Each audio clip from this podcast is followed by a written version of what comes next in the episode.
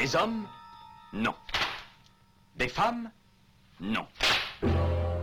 Des robots Non. Des surhommes Implacables. Insaisissables. Invincibles. Insensibles. Aux ordres d'une super organisation criminelle.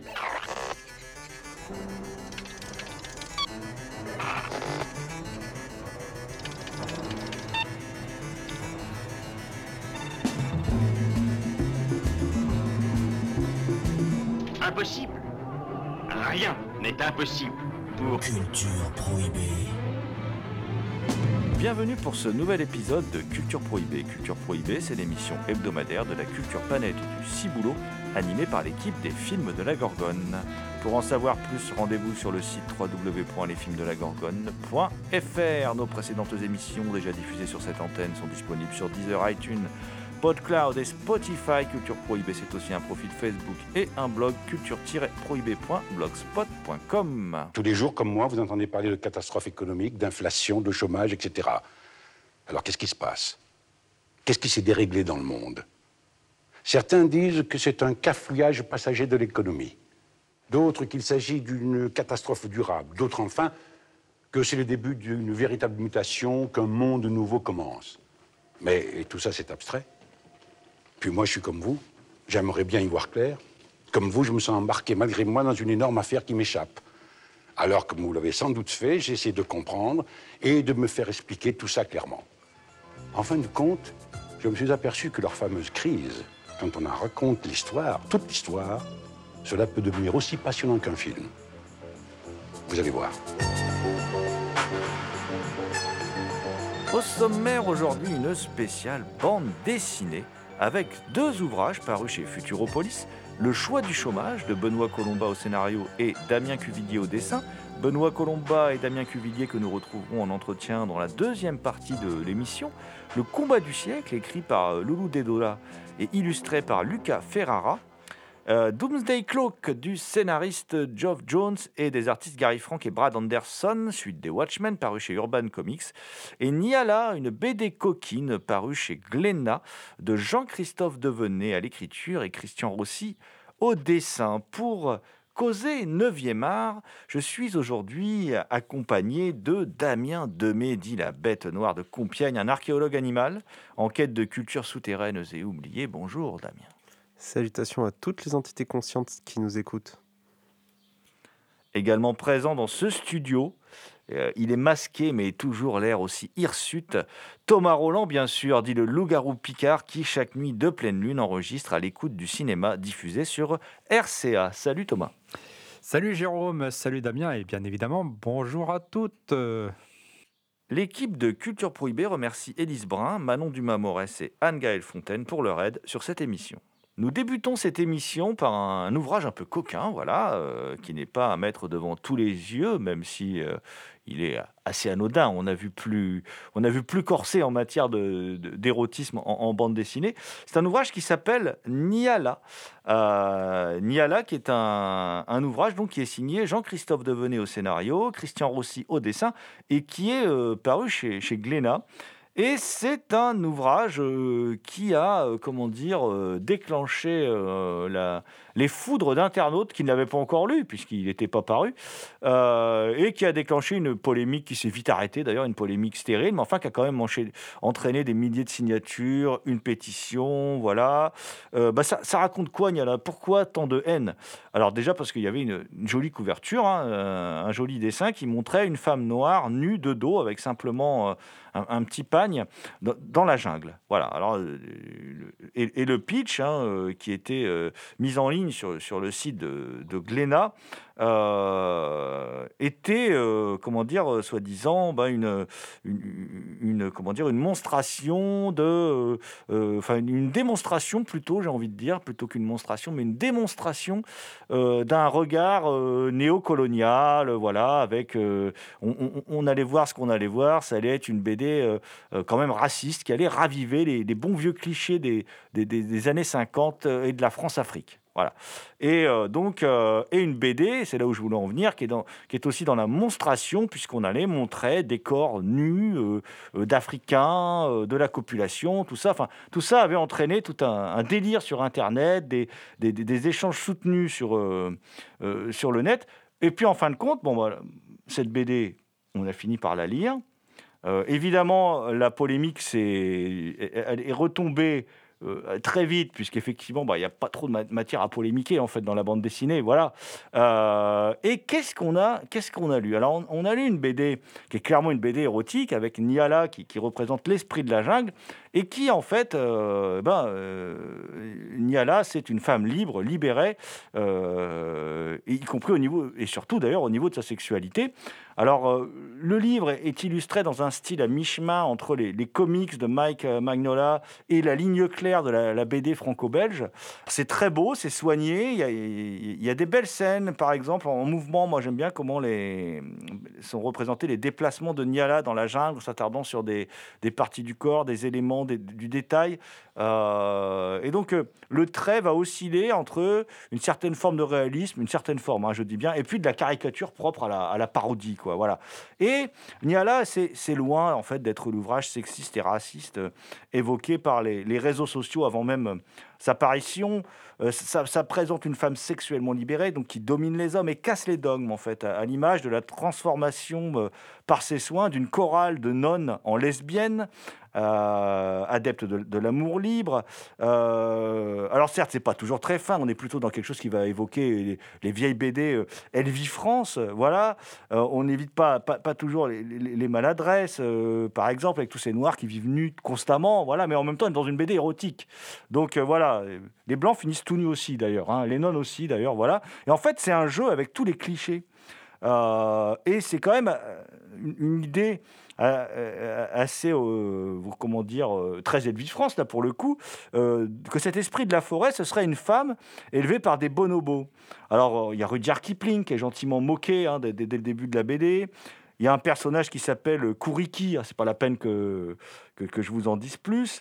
Euh, et euh, en fin de compte, euh, on, on- se moque même du fameux, euh, du fameux David Livingstone. Le, sorcier africain aussi, qui est un mythe, on prend aussi pour son, pour son grade. Euh, on, parodie aussi le tou- tourisme sexuel, on le voit à travers un, personnage.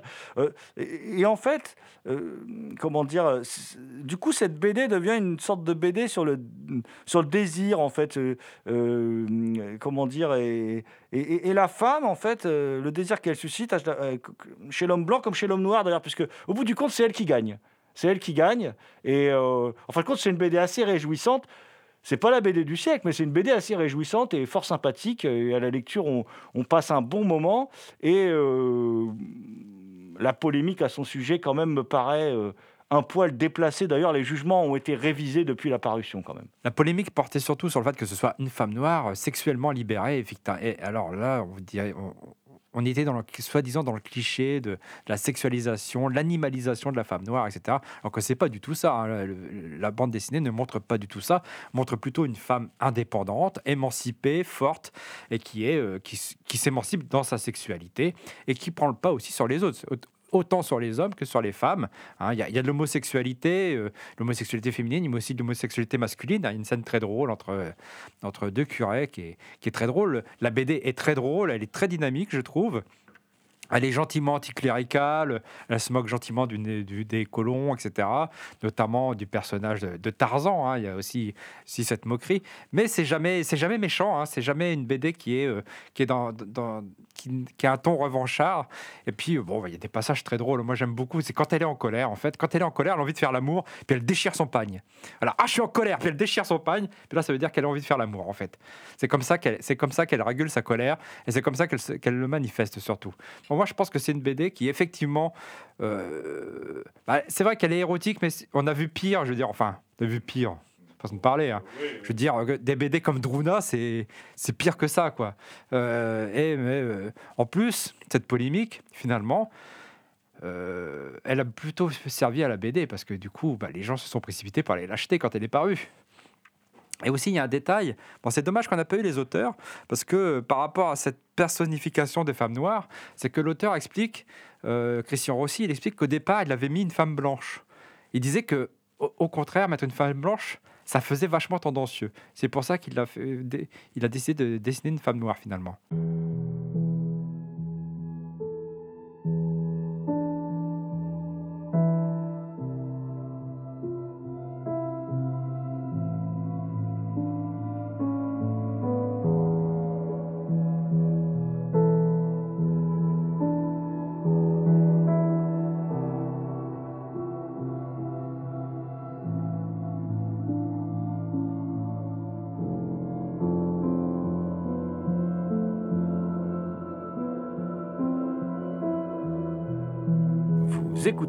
Culture Prohibée, spéciale bande dessinée.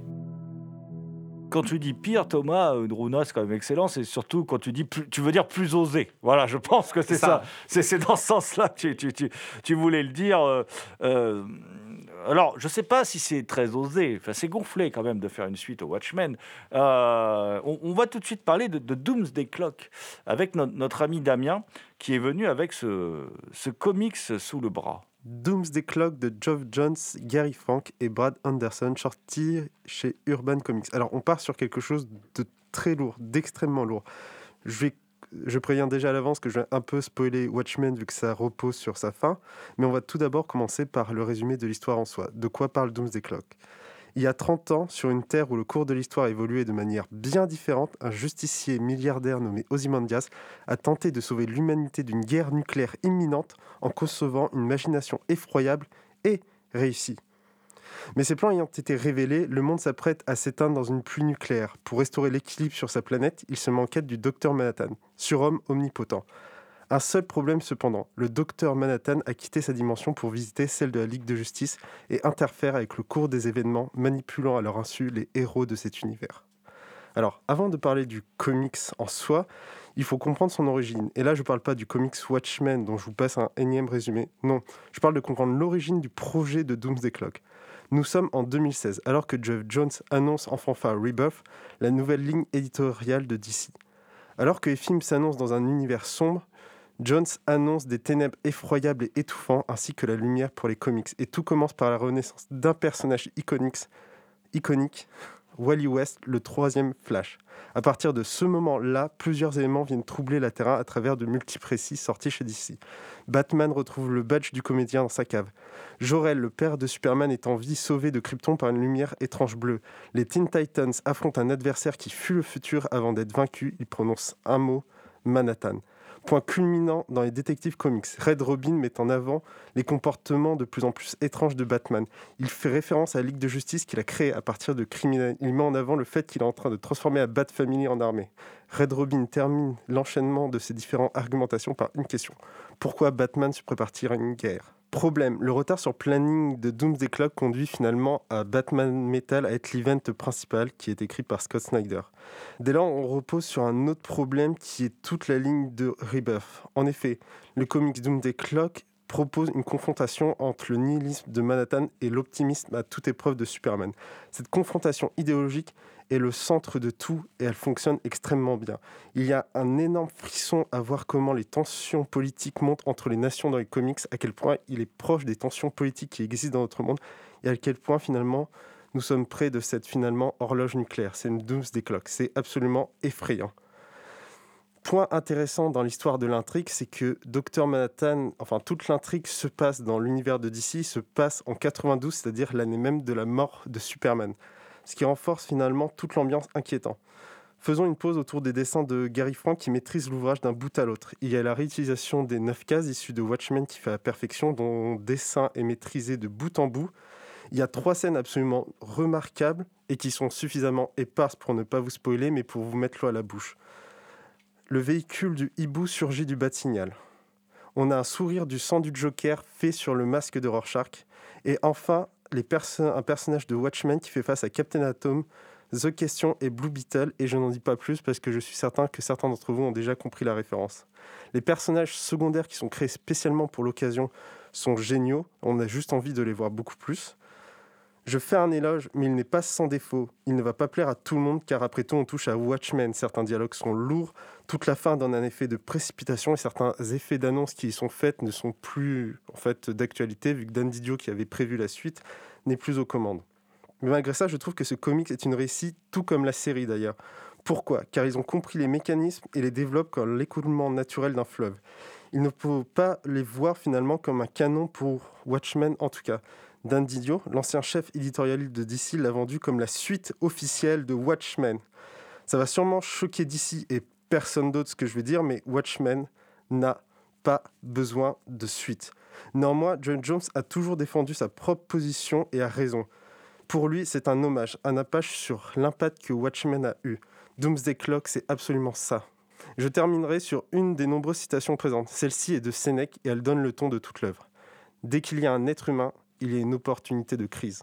Après euh, cette vibrante chronique pour euh, ce comics qui m'a donné envie du coup de me plonger, euh, plonger dans, comment dire dans l'univers de Doomsday Clock, on va parler, c'est une BD française, mais on va parler d'un comment dire là aussi un peu d'histoire états-unienne quelque part, et je vais passer la, parole à Thomas.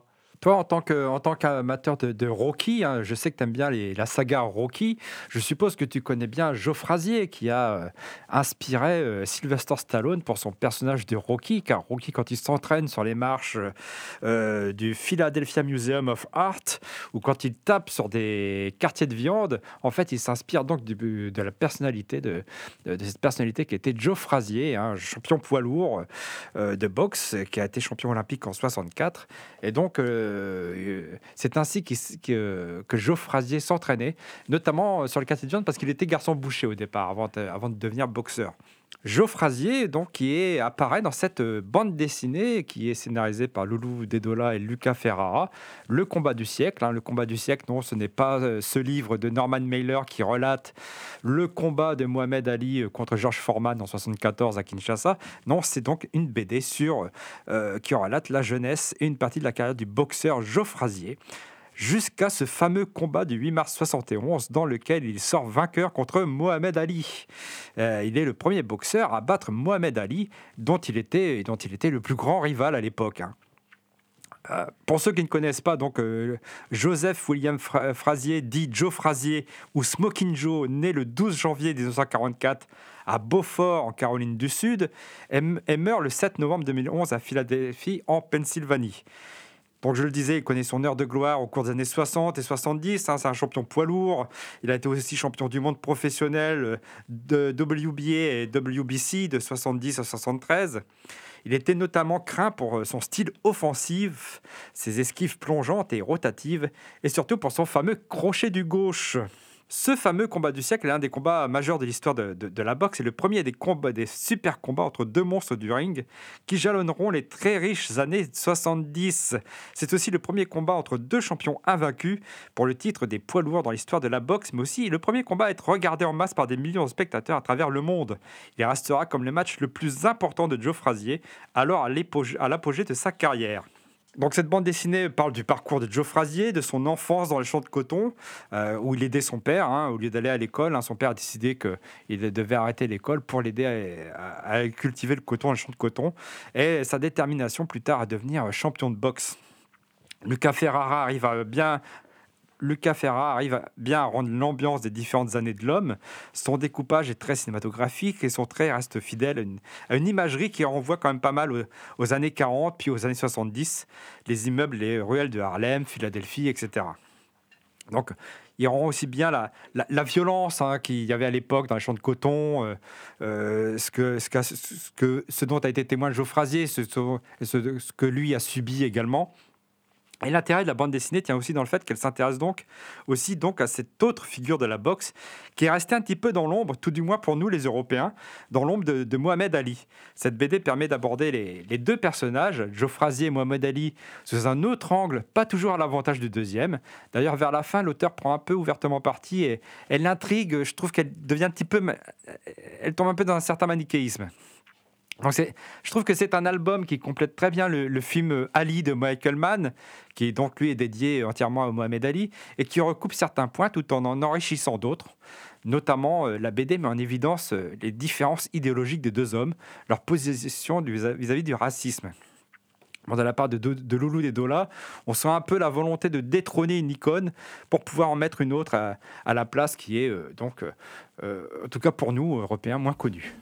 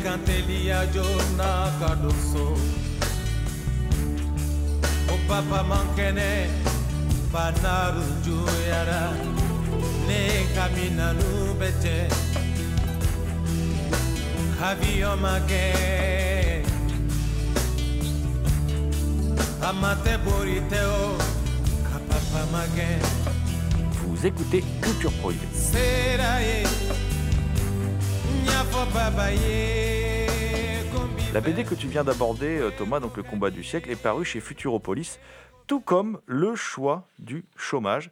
Euh, le choix du chômage, qui est une, somme, une BD considérable, euh, qui est signé Benoît Colomba au scénario et Damien Cuvillier au, dessin. le résumé est assez simple. Hein, voilà, 2016, Benoît Colomba fait le constat que l'économie a désormais le pouvoir sur la politique et il veut déchiffrer ce grand renversement. Et alors, euh, ce qui, va se passer, c'est que Benoît Colomba, pendant quatre ans, va, rencontrer ceux qui ont été euh, aux manettes du pouvoir et il va en, accoucher une BD monstrueuse euh, sur le néolibéralisme qui décortique le néolibéralisme et qui s'appelle donc Le choix du chômage, qui est paru chez Futuropolis. Et nous allons tout de suite retrouver Benoît Colomba et Damien Cuvillier pour aborder plus en détail cette bande dessinée donc intitulée le choix du chômage. Qu'est-ce qui a fait, parce que j'avais déjà beaucoup aimé la, précédente BD, Cher pays de, notre enfance, euh, euh, que vous aviez euh, co-signé avec Étienne Davodo. D'ailleurs, je l'avais offert à mon compère Thomas pour son anniversaire, il y a, quand elle était parue. Qu'est-ce qui vous a décidé, vous, grand reporter, à dire, tiens, je vais, je vais utiliser un média comme la BD pour raconter des choses?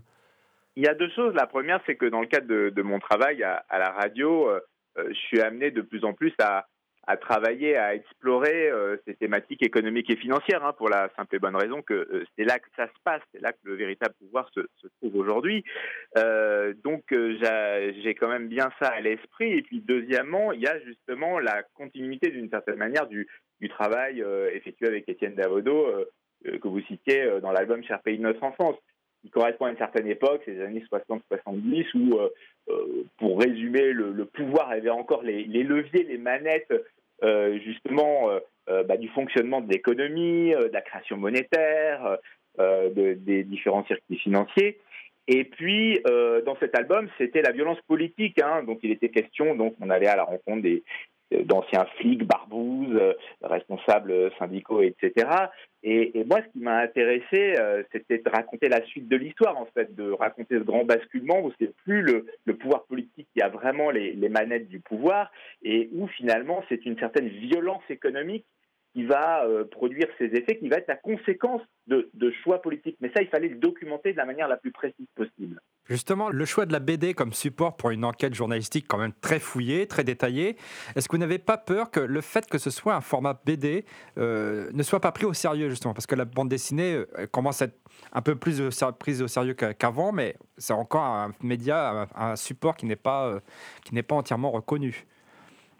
Non, je, pense l'inverse en fait. Bon, déjà, quand même, on a fait du chemin euh, par rapport, et vous, vous savez très bien vous-même, euh, par rapport à, certaines années où on, on réduisait la, la, bande dessinée à, à des petits Mickey ou euh, à, à, de l'heroic fantasy. On n'en est vraiment plus là. Il y a vraiment de, plein de plein d'auteurs euh, qui, qui, ont démontré qu'on pouvait faire tout à fait autre chose avec de la bande dessinée. Et donc, non, là-dessus, j'avais pas d'inquiétude. Après sur le lien entre euh, est-ce qu'on vraiment peut faire de l'enquête journalistique en, bande dessinée, je pense que vraiment c'est une manière augmentée en fait de, faire de, l'investigation. C'est-à-dire que euh, on peut, bah, par exemple dans, dans le cas présent là du, choix du chômage, ce qui est très intéressant, c'est qu'on peut incarner cette histoire donc avec des, visages. Donc on montre des visages. Euh, il y en a qui sont connus, euh, voilà, les, têtes d'affiche des anciens ministres ou des présidents de la République, mais il y en a énormément qui ne sont pas du tout connus du grand public. Donc, euh, montrer ces, visages-là, et puis aller au-delà, en fait, élargir la focale, et ça c'est très intéressant, la bande dessinée peut, permet de le faire. Pour prendre une métaphore cinématographique, ça permet de faire un zoom avant, donc on va sur les, visages et on incarne cette histoire avec des personnages, et un zoom arrière en fait, parce que cette histoire-là, justement, elle ne se réduit pas des individualités. Derrière, il y a des grands choix idéologiques, des grands, des grands mouvements idéologiques, euh, notamment le, néolibéralisme, on, y revient longuement. Et donc ça, la, bande dessinée permet de, le montrer. Puis il y a la dernière chose aussi, euh, c'est les coulisses.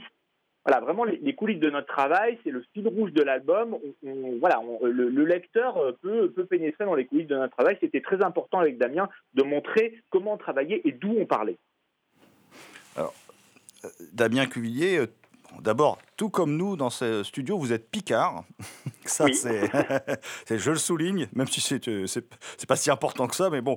Mais si, ça a quand même, ça a quand même un lien avec votre travail parce que vous avez gagné en 2006 le prix régional de la BD bah, au festival de, BD d'Amiens. On a marché sur la bulle.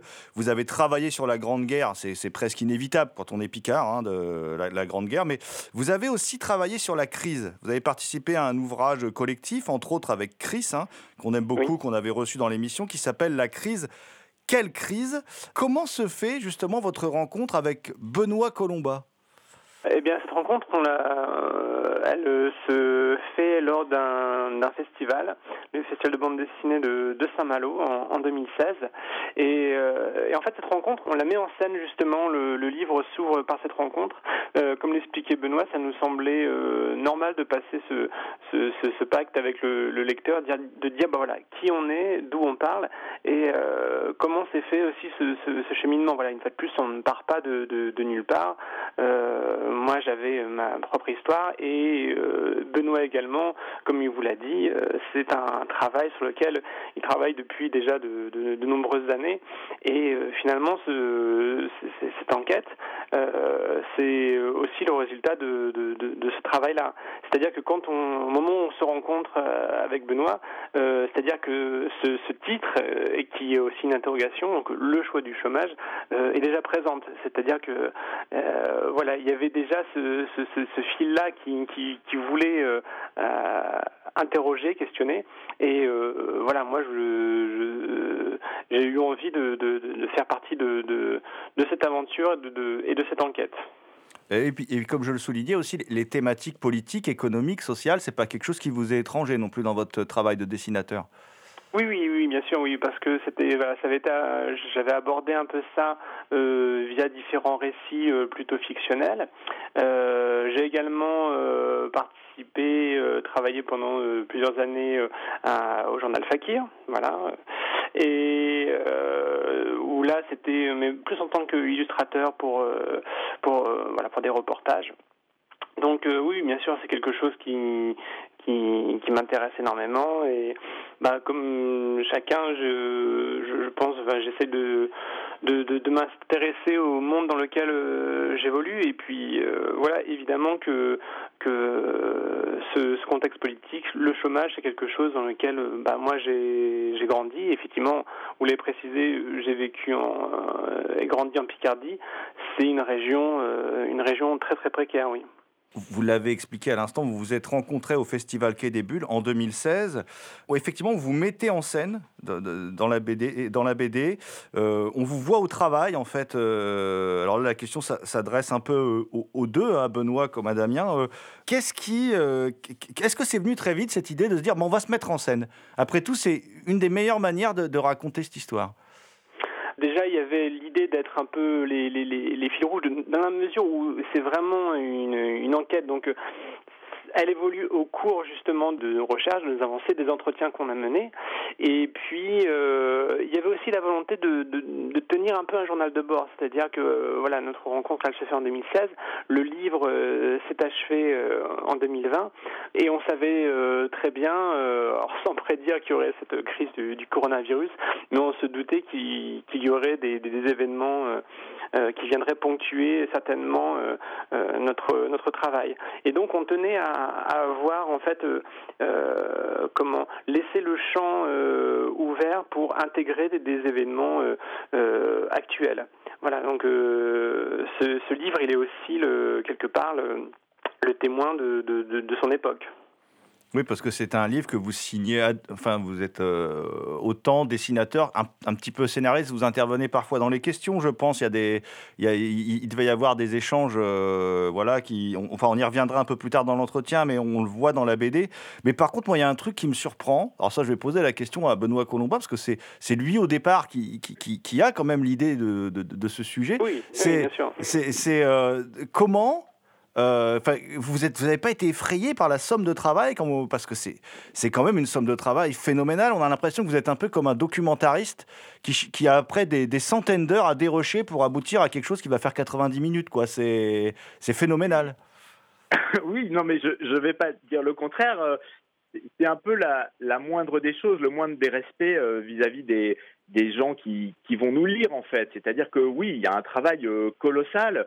Euh, de, documentation. Euh, je me suis énormément plongé dans, les archives, euh, une, forme de, pré-enquête en fait, hein, vraiment, mais comment dire, c'est la même méthodologie hein, que, j'utilise dans, mon travail à la radio ou, sous d'autres supports. C'est-à-dire que avant de, partir sur, un sujet, bah, il faut d'abord se, plonger dans toute la masse de documentation qui existe pour essayer d'avoir la, la vision la plus, précise possible de, ce sujet, tout en restant ouvert, hein, bien évidemment, aux éventuelles découvertes, aux entretiens, aux rencontres qu'on va faire. Donc, euh, il y avait tout ce, ce grand travail euh, préparatoire qui était indispensable pour euh, essayer de comprendre un petit peu quel était le, le, sujet, de, de cerner, d'identifier les, personnes à, rencontrer. Après, il y a eu évidemment toute la phase de, terrain, de rencontre, euh, avec des, très longs entretiens, et ça c'était très important, hein, c'est des entretiens qui, euh, duraient au, minimum euh, deux heures, parfois plus, parce que, parce que bah,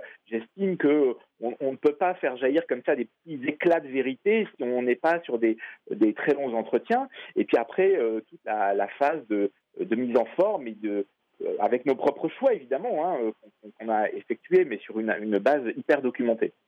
Et ce qui était intéressant lorsque euh, effectivement on, menait ces entretiens, voilà, comme le disait Benoît, qui qu'il avait vraiment euh, préparé de manière très très scrupuleuse, c'est-à-dire qu'il euh, pensait déjà justement, il, il, pensait à son dessinateur et il pensait aussi à la manière dont on allait mettre finalement en scène ce récit dans le futur, c'est-à-dire que souvent quand il posait des questions à certains intervenants sur certains moments très précis, je sais qu'il leur demandait voilà, bah, dans quel contexte ça se passait, euh, à quoi ressemblait le bureau, à quoi ressemblait euh, telle chose. Voilà, vu qu'une fois de plus c'est de la bande dessinée, c'est de l'image, voilà, on essayait d'être le plus précis possible pour aussi euh, pour l'image. Et c'est ça, il y avait, c'était un peu une, une, blague entre nous, mais on en parle dans, dans le livre avec Damien, mais c'était une blague avec un fond de vérité on, comparait ça à une enquête policière. Alors attention, hein, euh, un journaliste, euh, c'est pas un policier, hein, ni un juge d'instruction, et, je me prends ni pour l'un ni pour l'autre. On n'a pas les mêmes moyens. Mais ce que je veux dire par là, c'est du point de vue de la méthode. Par contre, parfois, il peut y avoir des, des, points communs. Donc, pourquoi une enquête policière? Bah, L'idée, c'était justement euh, bah, de recueillir le maximum d'indices. Hein, c'est ce qu'on disait, de, des empreintes, voilà, et des, des, documents, des, traces qui permettent un peu de comprendre ce qui, ce qui se passe. Après, qui est intéressant dans, dans l'entretien, c'est-à-dire que euh, il faut à la fois, comme je disais, faire jaillir la vérité de la personne. Moi, ce qui m'intéresse, c'est vraiment de savoir euh, ce que pense la personne qu'on a en face de nous, euh, quelles, sont ses idées, ça, on, le restitue dans le livre. Mais d'un autre côté, nous, on arrive avec nos pièces à conviction aussi, quoi. Et l'intérêt, c'est pas non plus que la personne, c'est à la fois d'être honnête et de restituer ce qu'elle pense et ce qu'elle veut dire, mais en même temps, c'est de, la confronter à euh, des, nos, pièces à conviction. Et c'est là où ça commence à devenir intéressant. En disant, mais attendez, vous avez fait ça, euh, comment vous expliquez que, pourquoi vous avez signé cette note, et, à ce moment-là, il peut y avoir des, choses intéressantes qui, qui, jaillissent, et, et Damien peut le restituer par le dessin. Et puis par le dessin et par la mise en scène, parce qu'on joue aussi justement sur euh, ces moments de, de, blanc qu'il peut y avoir, les hésitations même dans le langage euh, de, de, nos intervenants. Voilà, on essaie d'être le plus proche possible, de, de restituer vraiment ces, instants de, de, de, rencontre, euh, d'où le, le, fait vraiment d'avoir, de, là aussi de se mettre en scène quelque part.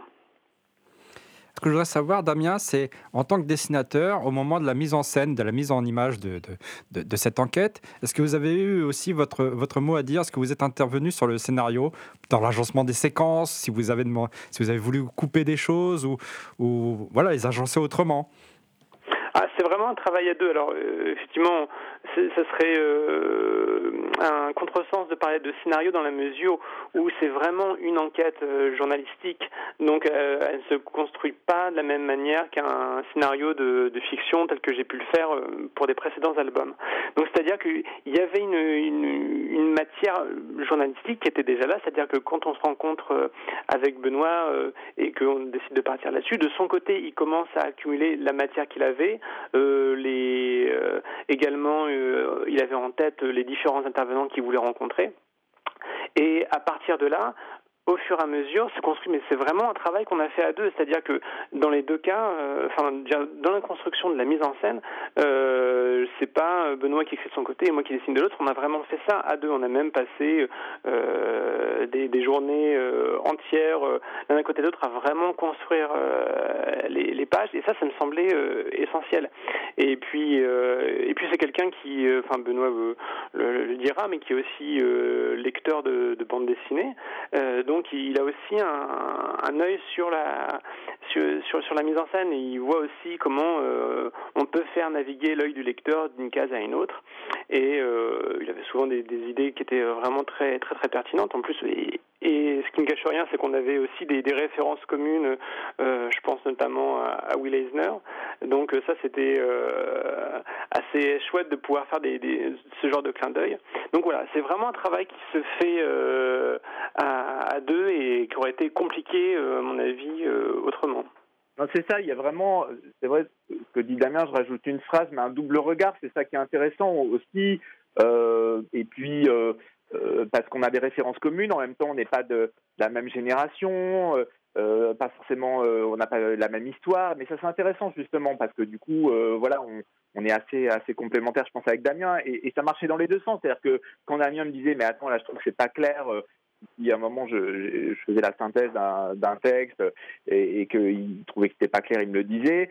Euh, de, la même manière, après, euh, Damien, bah, dans, cette affaire, c'était un peu un alchimiste. Hein. Enfin, il transformait en, en images des, mots, des, des, rencontres. Après, si éventuellement un dessin, je trouvais moi de mon côté également pas assez clair ou un peu à côté de la plaque, je lui disais. Et donc, ça fonctionnait vraiment comme ça. Si vous voulez, d'un point de vue euh, méthodologique, il y a eu plusieurs étapes dans la réalisation de ce livre. C'est-à-dire que déjà, il y a euh, tous les entretiens, et au fur et à mesure des entretiens, il y a euh, la réalisation sous forme de d'ébauche, ce qu'on appelle un storyboard, de, de l'album. C'est-à-dire que l'album, il a été déjà conçu sous une forme, dans son entièreté, sous une forme de maquette de storyboard. Et ça, ça nous semblait aussi, avant même d'attaquer les, les, pages définitives. Et ça, ça nous semblait important de procéder de, la sorte afin d'avoir l'album entier. Parce que, encore une fois, c'est une matière qui très, une matière et un récit très dense, voilà, qui est à la fois économique, politique, euh, historique. Euh, voilà, donc il fallait qu'on puisse avoir euh, l'album sous les yeux, qu'on puisse le lire que là aussi on revienne en arrière, on dise bah voilà telle séquence on enlève ou telle séquence on la déplace. Donc voilà, c'est aussi pour ça que c'est un travail qui a pris plusieurs années.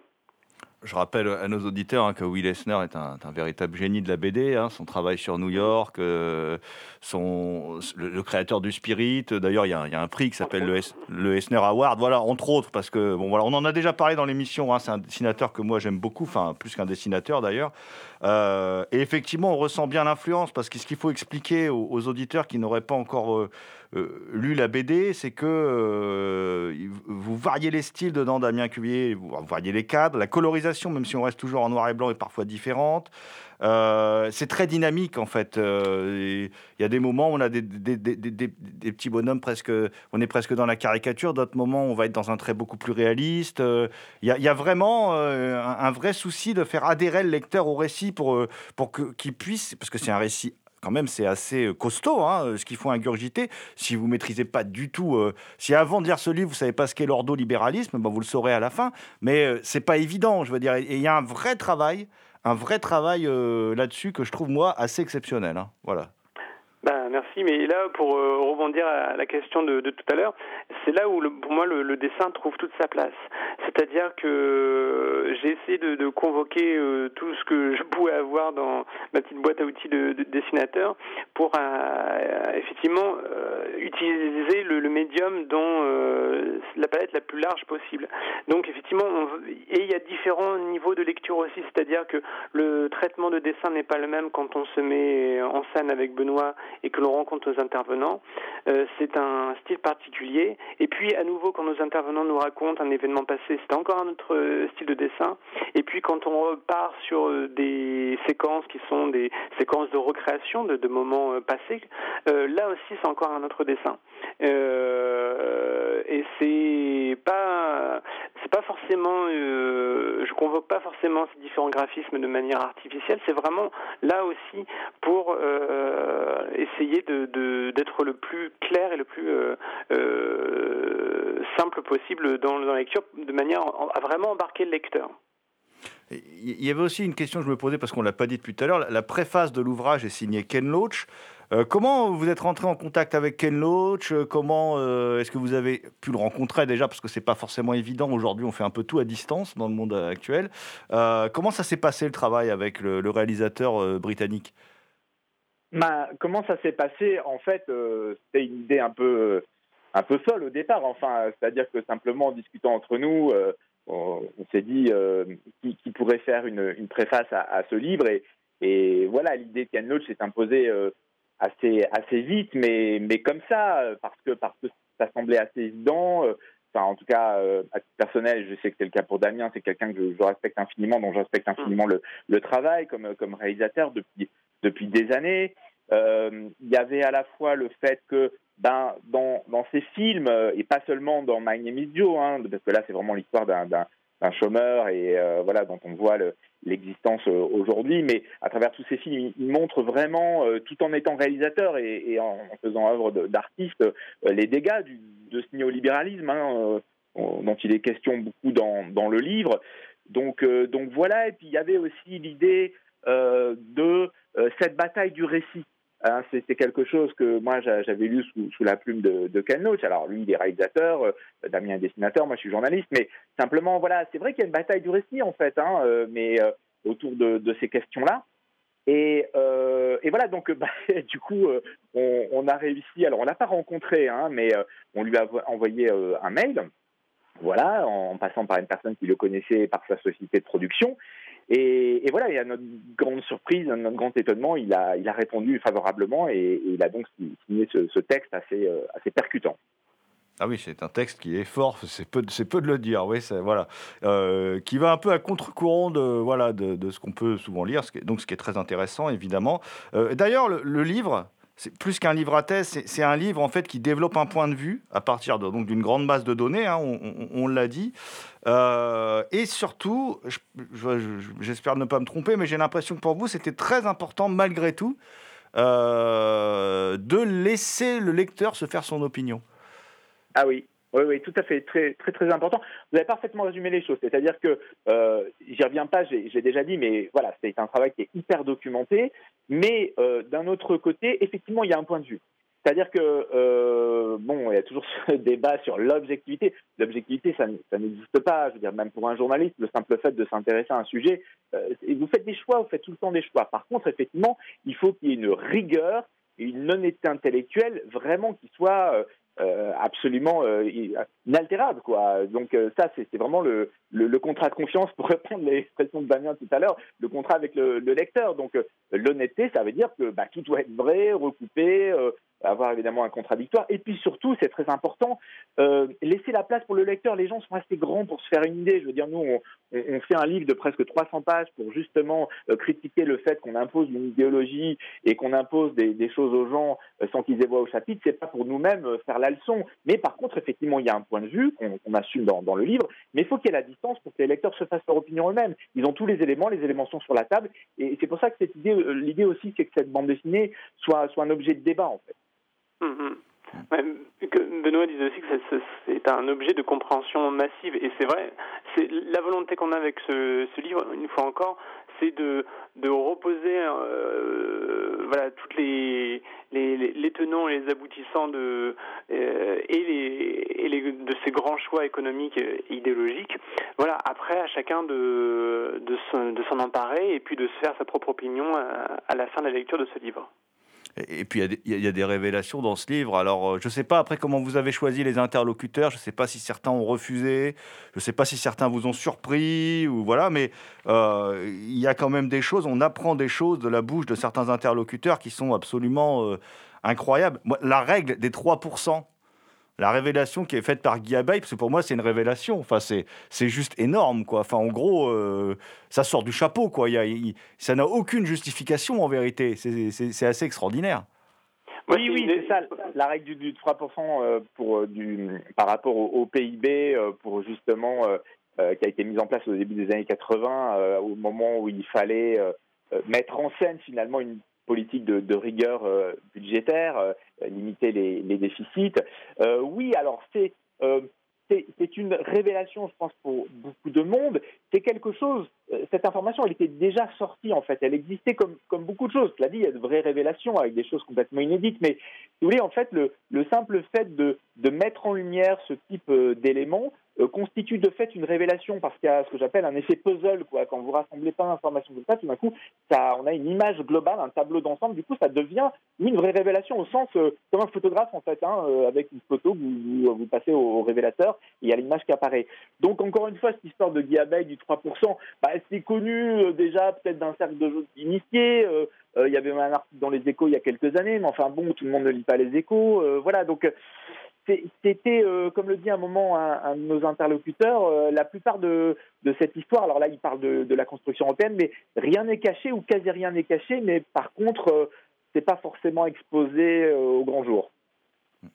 C'est vrai que les interlocuteurs ne cachent rien. Enfin, ils vont au bout. Enfin, en tout cas, ceux qui sont dans, dans le livre, euh, bon, ils disent qu'ils voilà, ce qu'ils doivent dire et, ils s'assument. Euh, certains, les ultralibéraux, s'assument. Voilà.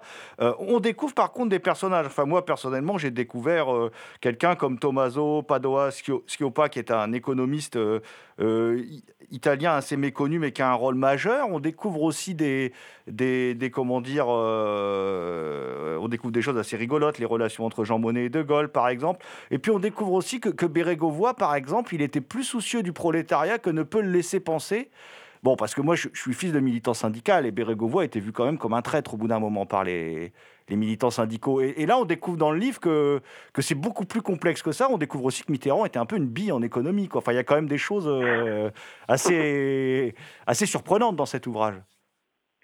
Oui, oui, bah c'est le but. Hein. Euh, vous parlez de Bérégovoy. Euh, euh, on, essaye effectivement de lui restituer peut-être une, certaine complexité. Alors en même temps, euh, on n'en fait pas, euh, comment dirais-je, on, le repeint pas en rose non plus. Hein. simplement, c'est un des acteurs. voilà, il a joué un rôle central dans cette histoire. Il a absolument avalisé tous ces grands choix économiques et financiers.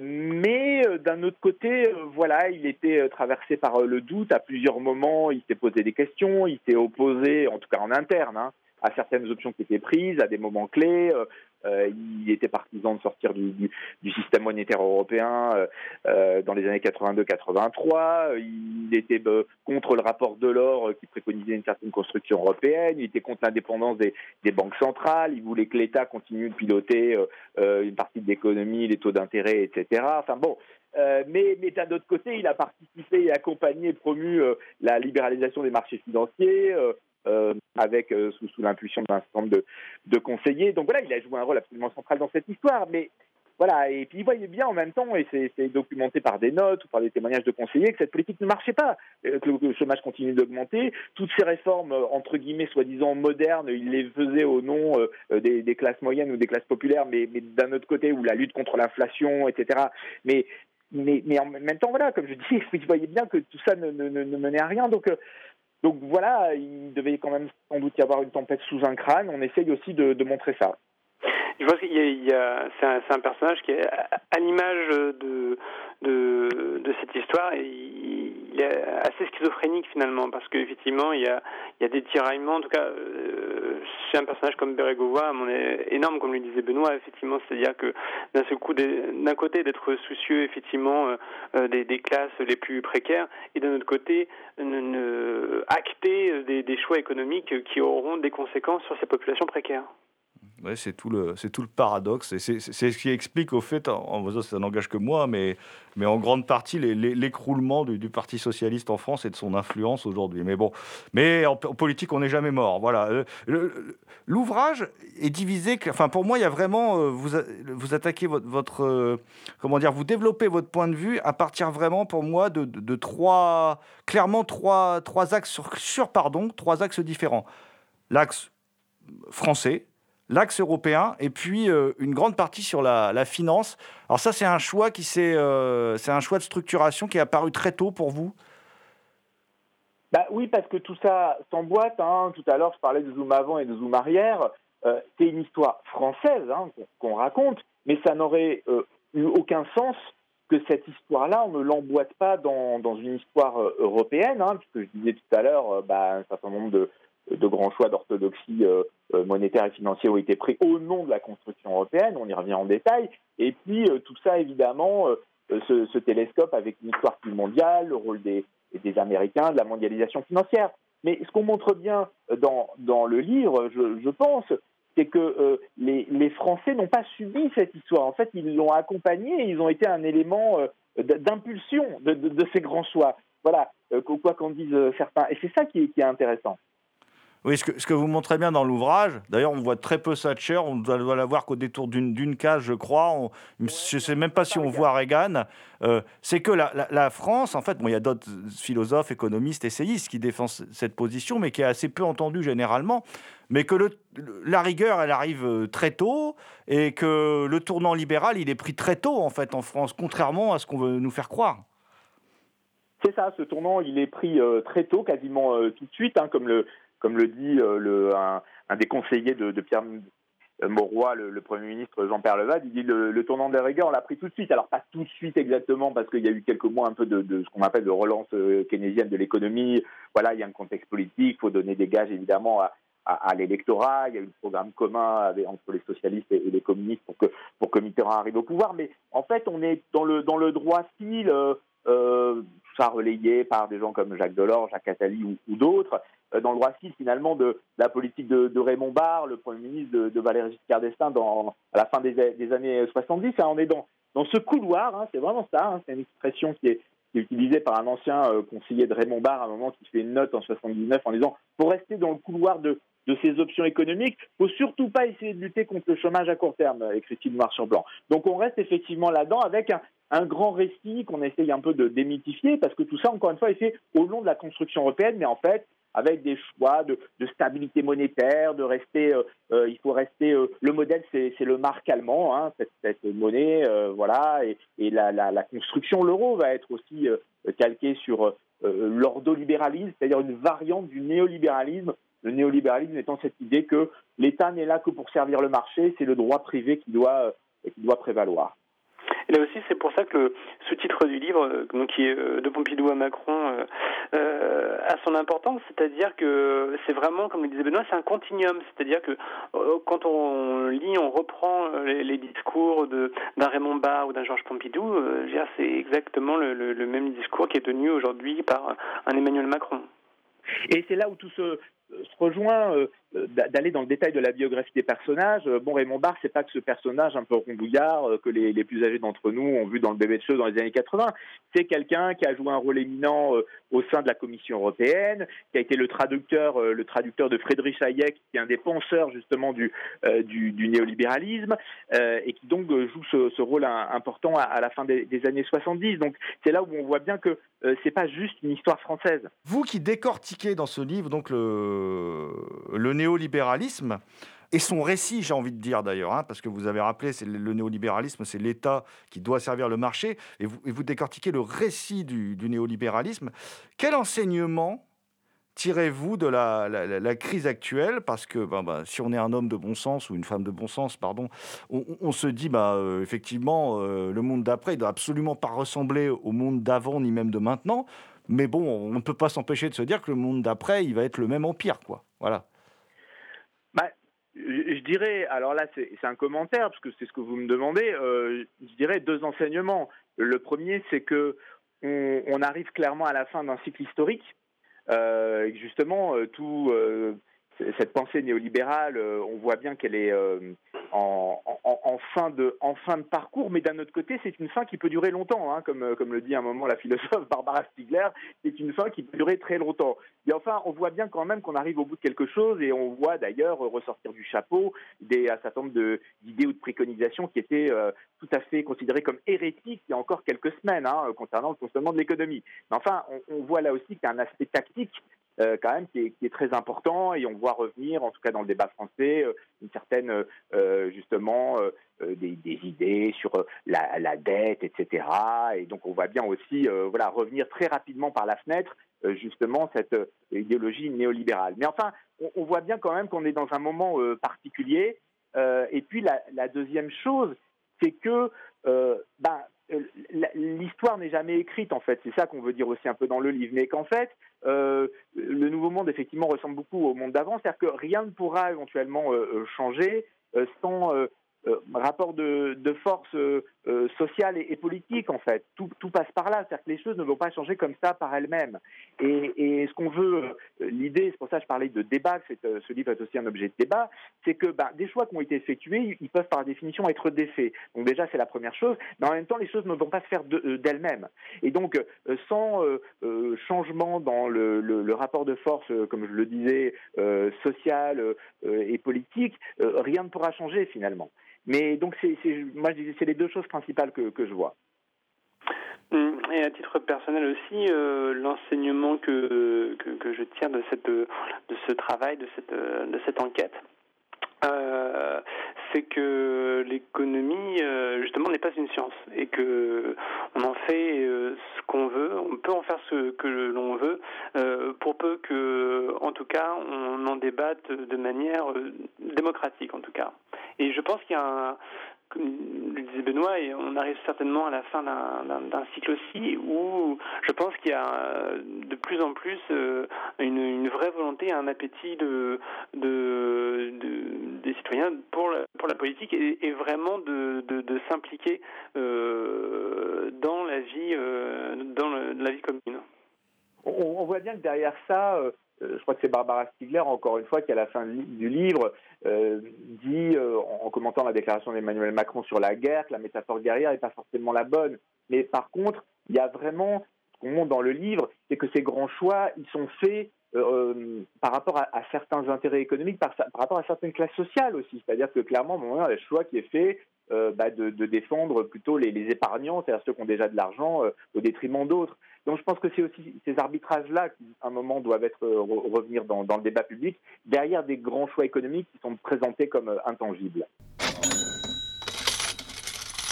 Voyez-vous, je ne sais si nous vous avons convaincu, mais moi je retire une idée de tout ça.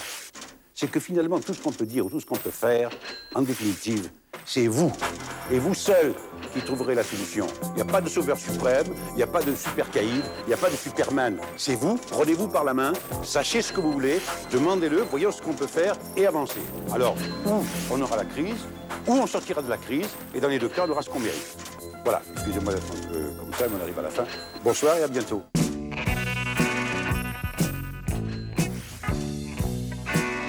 C'était Culture Prohibée, une émission réalisée en partenariat avec Radio Graphite, graphite.net. Toutes les réponses à vos questions sont sur le profil Facebook et le blog de l'émission culture-prohibée.blogspot.com. Culture Prohibée est disponible en balado diffusion sur Deezer, iTunes, PodCloud et Spotify. Culture Prohibée était une émission préparée et animée par votre serviteur Jérôme Potier, dit la Gorgone, assisté pour la programmation musicale d'Alexis, dit Admiral Lee. Une émission animée avec Damien Demé, dit la Bête Noire de Compiègne, Thomas Roland, dit le Loup-Garou Picard, and the last but not the least. Je veux bien sûr parler de Léomania à la technique. Salut les gens, à la prochaine.